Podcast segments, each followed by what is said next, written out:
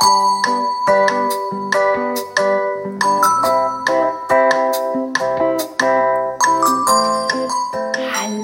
herzlich willkommen. Schön, dass du eingeschaltet hast. Ich freue mich, dass du da bist. Heute wollen wir die Lebendigkeit feiern und zelebrieren. Naja, das wäre vielleicht ein bisschen viel verlangt. Es geht vorrangig auch erstmal darum, dass wir Lebendigkeit wiederentdecken. Denn die Lebendigkeit ist in so vielen von uns ähm, verschüttet oder zu einem großen Teil verschüttet. Zeigt sich nur hin und wieder mal in besonderen Situationen. Und die allermeisten haben auch schon akzeptiert, dass das Leben halt einfach so ein, ähm, ich lebe hier so vor mich hin ist und weniger durchdrungen ist von Emotionen und Lebendigkeit. Die Gründe sind wieder vielfältig, ähm, darüber soll es oder darum soll es hier nicht gehen. Ähm, ja, es bringt manchmal viel zu verstehen und äh, zu begreifen, warum manche Sachen so sind, auch für einen selber. Ich bin ein großer Fan von, von Klarheit und Dinge verstehen und hinterfragen und sich selbst deutlich machen. Ähm, aber in manchen Bereichen hilft es auch, äh, einfach loszulegen und es in die Hand zu nehmen und etwas zu verändern. Und dann kann man später immer noch mal ein bisschen hinterfragen, aber hm, erstmal loszulegen hilft schon. Auch das hilft, Lebendigkeit zu kultivieren. Wir könnten jetzt ganz lange darüber nachdenken, warum manche Sachen so sind und warum wir äh, so wenig Emotionen und Lebendigkeit leben. Und dann lehnen wir uns zurück, verstehen das und sagen, ah ja, ja, ja, dann muss ich mal lebendiger werden. Und dann ist das Thema aber auch erstmal wieder abgehakt. In wirklichen Aktion kommt man ganz oft dann gar nicht mehr. Man hat ja den Eindruck, man hat es begriffen und übers Verstehen ist man der Meinung, jetzt, jetzt, jetzt wird alles gut. Aber es fehlt dann häufig noch die Aktion dahinter. Deswegen wollen wir uns heute mal gar nicht mit den Hintergründen aufhalten, sondern direkt in die Aktion springen. Was meine ich überhaupt damit? Ich meine, dass wir äh, so funktionieren in gewissen Routinen, Abläufen, Regelmäßigkeiten, die entweder sogar so sein müssen oder die sich eingeschlichen haben, dass unsere Impulse, unsere Lebendigkeit, unsere Emotionen ein Stück weit verschütt gehen. Wir ähm, leben die meiste Zeit tatsächlich auf Autopilot. Und wenn dann irgendwelche Emotionen da sind, dann nehmen wir sie zur Kenntnis, aber wir machen dann auch fleißig weiter. Ihr wisst, ich bin ein großer Fan von Rhythmen. Ähm, da haben wir auch schon eine Podcast-Episode drüber gemacht und ich kann da gerne nochmal eine ähm, gezielt drüber machen, wenn ihr den Wunsch habt. Ähm, schreibt mir dann einfach, alles ist rhythmisch, alles funktioniert rhythmisch. Die Natur funktioniert rhythmisch und auch wir ähm, sind ein Stück der Natur. Und es gibt ganz viele tolle Erkenntnisse darüber, wie wunderbar heilsam und gesund erhaltend ähm, Rhythmen doch wirken. Eine ganz großartige Sache, ein schönes, großes, wunderbares Thema und ich bin ein großer Fan von Rhythmen. Rhythmen ähm, zu fest verankert können aber auch eben dafür sorgen, dass wir uns selbst gar nicht mehr wirklich wahrnehmen. Alles in uns polt sich darauf, zu dieser und jener Uhrzeit oder Tageszeit oder Jahreszeit dieses und jenes zu tun.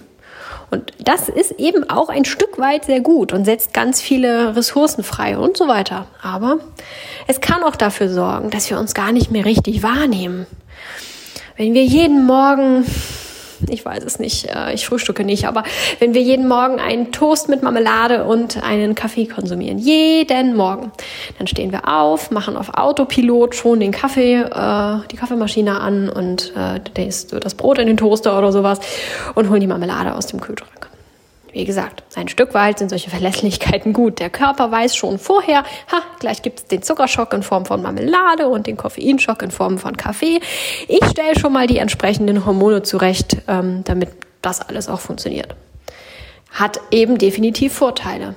Aber wenn wir morgens aufstehen und feststellen, wir wollen heute gar nichts essen oder wir wollen heute mal einen Schmusi frühstücken oder heute ist uns nach einem warmen Frühstück in Form von Brei oder einem warmen Müsli oder vielleicht sogar ganz verrückt eine Suppe oder sowas in der Art, dann nehmen wir das gar nicht wirklich wahr.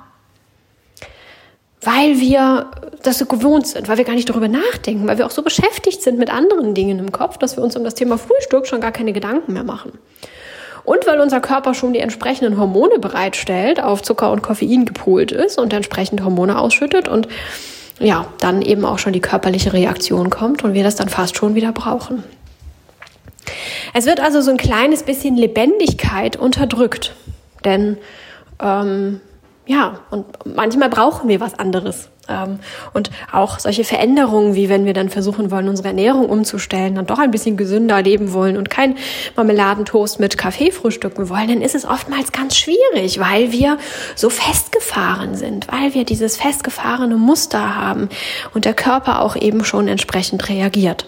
Dann wird Veränderung plötzlich sehr viel schwieriger als es vielleicht wäre, wenn wir da nicht ganz so festgefahren wären. In vielen anderen Situationen ist es auch ähnlich. Wenn wir immer ein Hörbuch hören auf dem Weg zur Arbeit, kommen wir gar nicht auf die Idee, vielleicht mal keins zu hören und mal zu lauschen, was die Bus- und Bahnnachbarn da so reden oder wie schön die Vögel zwitschern oder ähm, keine Ahnung, vielleicht mal eine Musik zu hören oder auch die Stille zu genießen und den eigenen Schritten zu lauschen. Auf solche Ideen kommen wir häufig gar nicht. Wir auf Autopilot machen wir unser Hörbuch an, hören das und dann ist es gut. Wie schon eben gesagt, hat Vorteile, aber wir nehmen uns da auch ganz schön viel Erfahrung, ganz viel ähm, Leben und auch Lebendigkeit. Wenn wir sehr viel aus Autopilot und Rhythmen und Routinen bestehen, dann ist es auch schwierig, überhaupt solche Impulse, diese Lebendigkeit zu spüren. Die Impulse, morgens etwas anderes frühstücken zu wollen, werden immer geringer, weil irgendwann weiß Körper und Geist, ah ja, da kommt sowieso nichts bei rum, die macht sowieso jeden Morgen Kaffee und Marmeladentoast. Ähm, da brauche ich ja jetzt gar nichts großartig mehr melden. Und die Stimmen werden dann manchmal leiser. Manchmal werden sie auch ganz, ganz laut und übermächtig. Ihr kennt das vielleicht, wenn sich irgendwelche Heißhungerattacken irgendwie äh, nach einer Nulldiät dann den Weg nach außen bahnen und der Körper schreit und sagt, hey, so nicht. Ähm, manchmal wird es auch laut, aber auch das ist dann eher meistens nicht so guten Rahmen und äh, äußert sich in einem nicht so guten Verhalten für sich selber. Ähm, beides ist nicht so besonders gut. Häufig wird aber beobachtet, dass ähm, ja die Menschen einfach immer droseliger werden, immer, ähm, ich möchte jetzt fast sagen dröhnig, wobei dröhnig nicht so ganz wirklich das richtige Wort dafür ist. Hm, aber eher halt ähm, nicht mehr so richtig am Leben teilnehmen. Sie funktionieren, Autopilot. Die Lebendigkeit wird gar nicht wahrgenommen.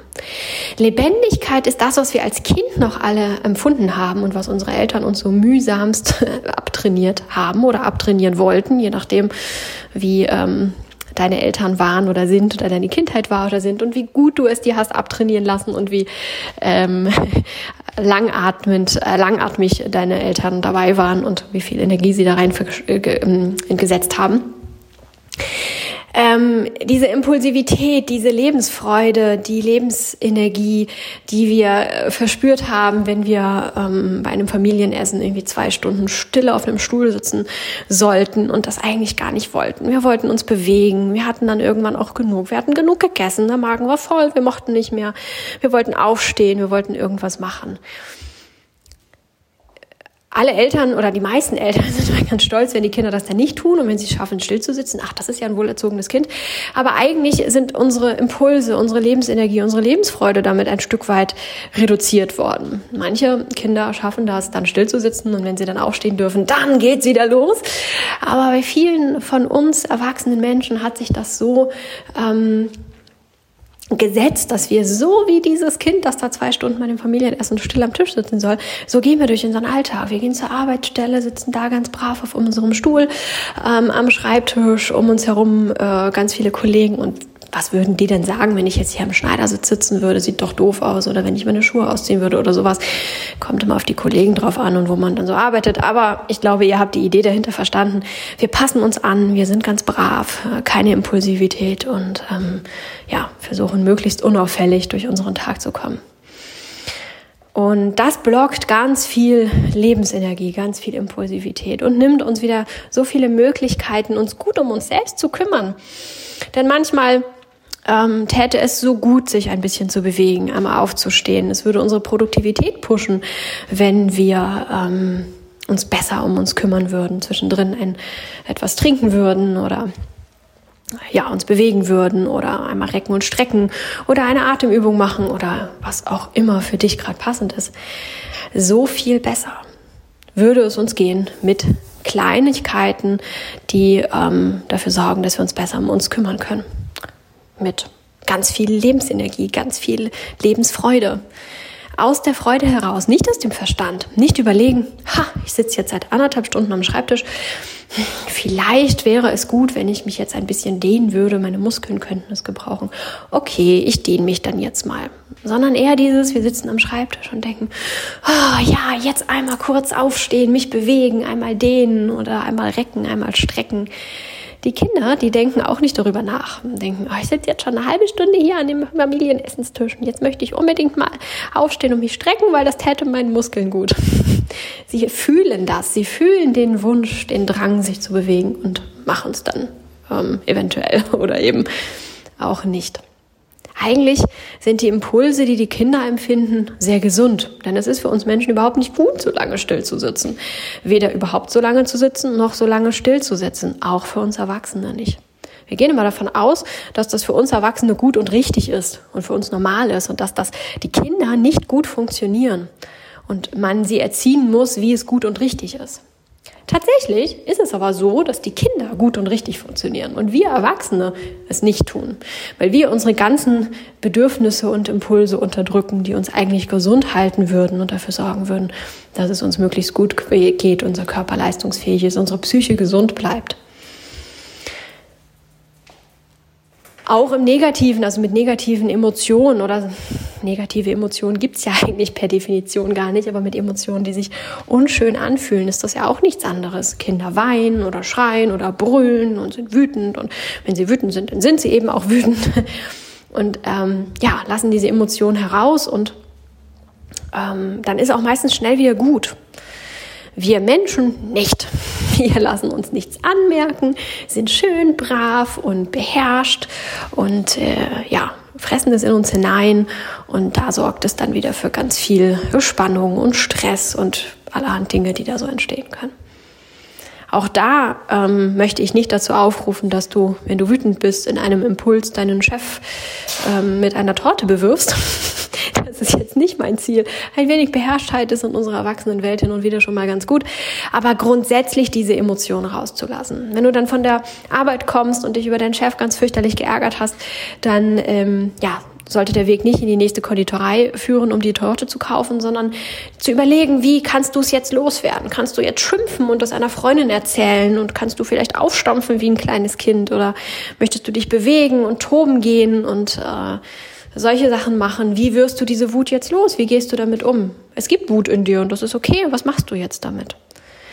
Nicht beherrscht zu sagen, ja, ich darf ja nicht wütend sein. Wütend sein ist keine gute Emotion und Wut, ist, äh, je nachdem, wo du herkommst, also welchen religiösen Hintergrund du hast, ähm, äh, nicht gut und sollten wir nicht ausleben. Ausleben und Ausleben sind zweierlei Sachen. Das eine ist wirklich in seiner Wut jemand anderem zu schaden, ihn zu beschimpfen, zu beleidigen oder mit einer Torte zu bewerfen. Wut kann aber auch sein, sich dieser Wut einfach bewusst zu sein und das wirklich blöd zu finden, was der andere da gemacht hat oder es wirklich unfair zu finden und äh, das auch zu kommunizieren, das zu durchfühlen, vielleicht aufzuschreiben. Ähm, was auch immer dir da liegen mag, dich damit auseinanderzusetzen und es dann auch wieder gehen zu lassen. Vielleicht noch einen Plan zu schmieden, zu sagen, okay, also immer wieder diese Situation, wie kann ich da vielleicht was anderes machen, dass diese Situation nicht auftreten oder dass diese Situationen anders verlaufen, wie auch immer, vielleicht noch was draus lernen und dann ist es auch wieder gut.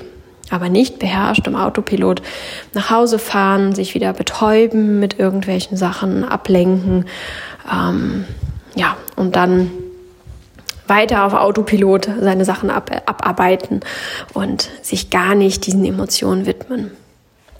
Ein bisschen Lebensfreude, ein bisschen Impulsivität zulassen kann unglaublich heilsam sein. Du musst jetzt auch keine Angst haben, dass das gleich direkt äh, sonst wie überschießt oder überschießen muss. Wir sind in der Regel alle so diszipliniert, dass ähm, wenn wir anfangen, wieder ein bisschen mehr ähm, zu spüren und zu leben, dass so wenig ist, dass das dem Außen gar nicht auffällt. in aller Regel. Und wenn du schon in irgendwelchen Bereichen sehr überschießend bist, dann ist das manchmal auch so eine Entladung von Dingen, die sich da angestaut haben. Ähm, häufiger schon äh, im, in Berichten gelesen, dass Menschen eben überschießende Handlungen haben in irgendwelchen Bereichen und indem sie sich aber genau diese Emotion oder diese Handlung, je nachdem, worum es geht, im Alltag häufiger erlauben und zugestehen, verschwinden diese überschießenden Handlungen. Natürlich nicht in allen Fällen, denn nicht jeder, jede überschießende Handlung ist begründet darin, dass ähm, die im Alltag äh, nicht zugelassen werden. Aber in vielen Fällen ist das tatsächlich so. Erlaube dir einfach wieder ein bisschen mehr Lebensfreude, Lebensenergie, Impulsivität und Natürlichkeit zu fühlen, denn das ähm, entspricht unserer Natur. So sind wir angelegt worden und so gehört das eigentlich. Ein Stück weit. Und inwieweit du dich anpassen möchtest und inwieweit du deine Impulsivität leben möchtest, das ist wieder vollkommen dir überlassen, ähm, für dich herauszufinden, was passt und auch da bleib flexibel, das kann sich ändern. Wenn du heute vielleicht der Meinung bist, uh, also wenn ich mich jetzt traue, morgens mal was anderes zu frühstücken oder mich morgens zu fragen, was ich frühstücken möchte, das ist schon gewagt, das reicht mir jetzt erstmal an Impulsivität und ähm, Lebensfreude, Lebensenergie dann ist das in Ordnung, wenn das für dich gerade schon ausreicht. Aber traue dich, dich immer wieder zu fragen, ob es nicht noch ein bisschen mehr sein darf und immer wieder zu hinterfragen, ob sich nicht so viel geändert hat und auch du dich geändert hast, dass du das nochmal anpassen magst, dass es wieder für dich passend ist. Nicht, um dich an irgendwen anders anzupassen, sondern damit du glücklich und zufrieden wirst oder vielleicht auch schon bist.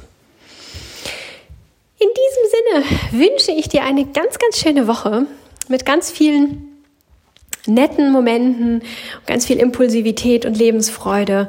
Und äh, ganz wichtig, spüre hinein, wenn du bei dem Frühstücksbeispiel morgens feststellst, so, boah, ich habe jetzt total Lust auf, keine Ahnung, eine Suppe.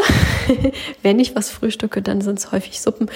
Ähm, ich habe jetzt heute total Lust auf eine Suppe, dann versuch wie ein Kind auch die Freude darüber zu spüren, dass du dir diese Suppe erlaubst, dass du erstmal festgestellt hast, dass du Lust auf eine Suppe hast oder auch auf alles andere. Ähm, und dass du es gespürt hast, dass du es mitbekommen hast und dann aber auch, dass du diese Suppe essen darfst. Freu dich wie ein kleines Kind und ähm, freu dich darüber, dass du ähm, echtes Leben spürst, dass du Natürlichkeit spürst und dass du äh, dich gut um dich kümmerst und auch um das kleine Kind in dir. Ich wünsche dir eine ganz, ganz schöne Woche. Ich würde mich wie immer freuen, wenn du mir erzählst, was ähm, du so denkst, was du so erlebst und erlebt hast und wie es dir so geht damit und überhaupt und freue mich immer über ein Feedback und natürlich auch wie immer über Themenwünsche. Schreib mir sehr gern, ich versuche sie dann umzusetzen, sobald es dann eben geht. Und ja, wünsche euch eine ganz, ganz tolle Woche. Mach es gut. Ciao.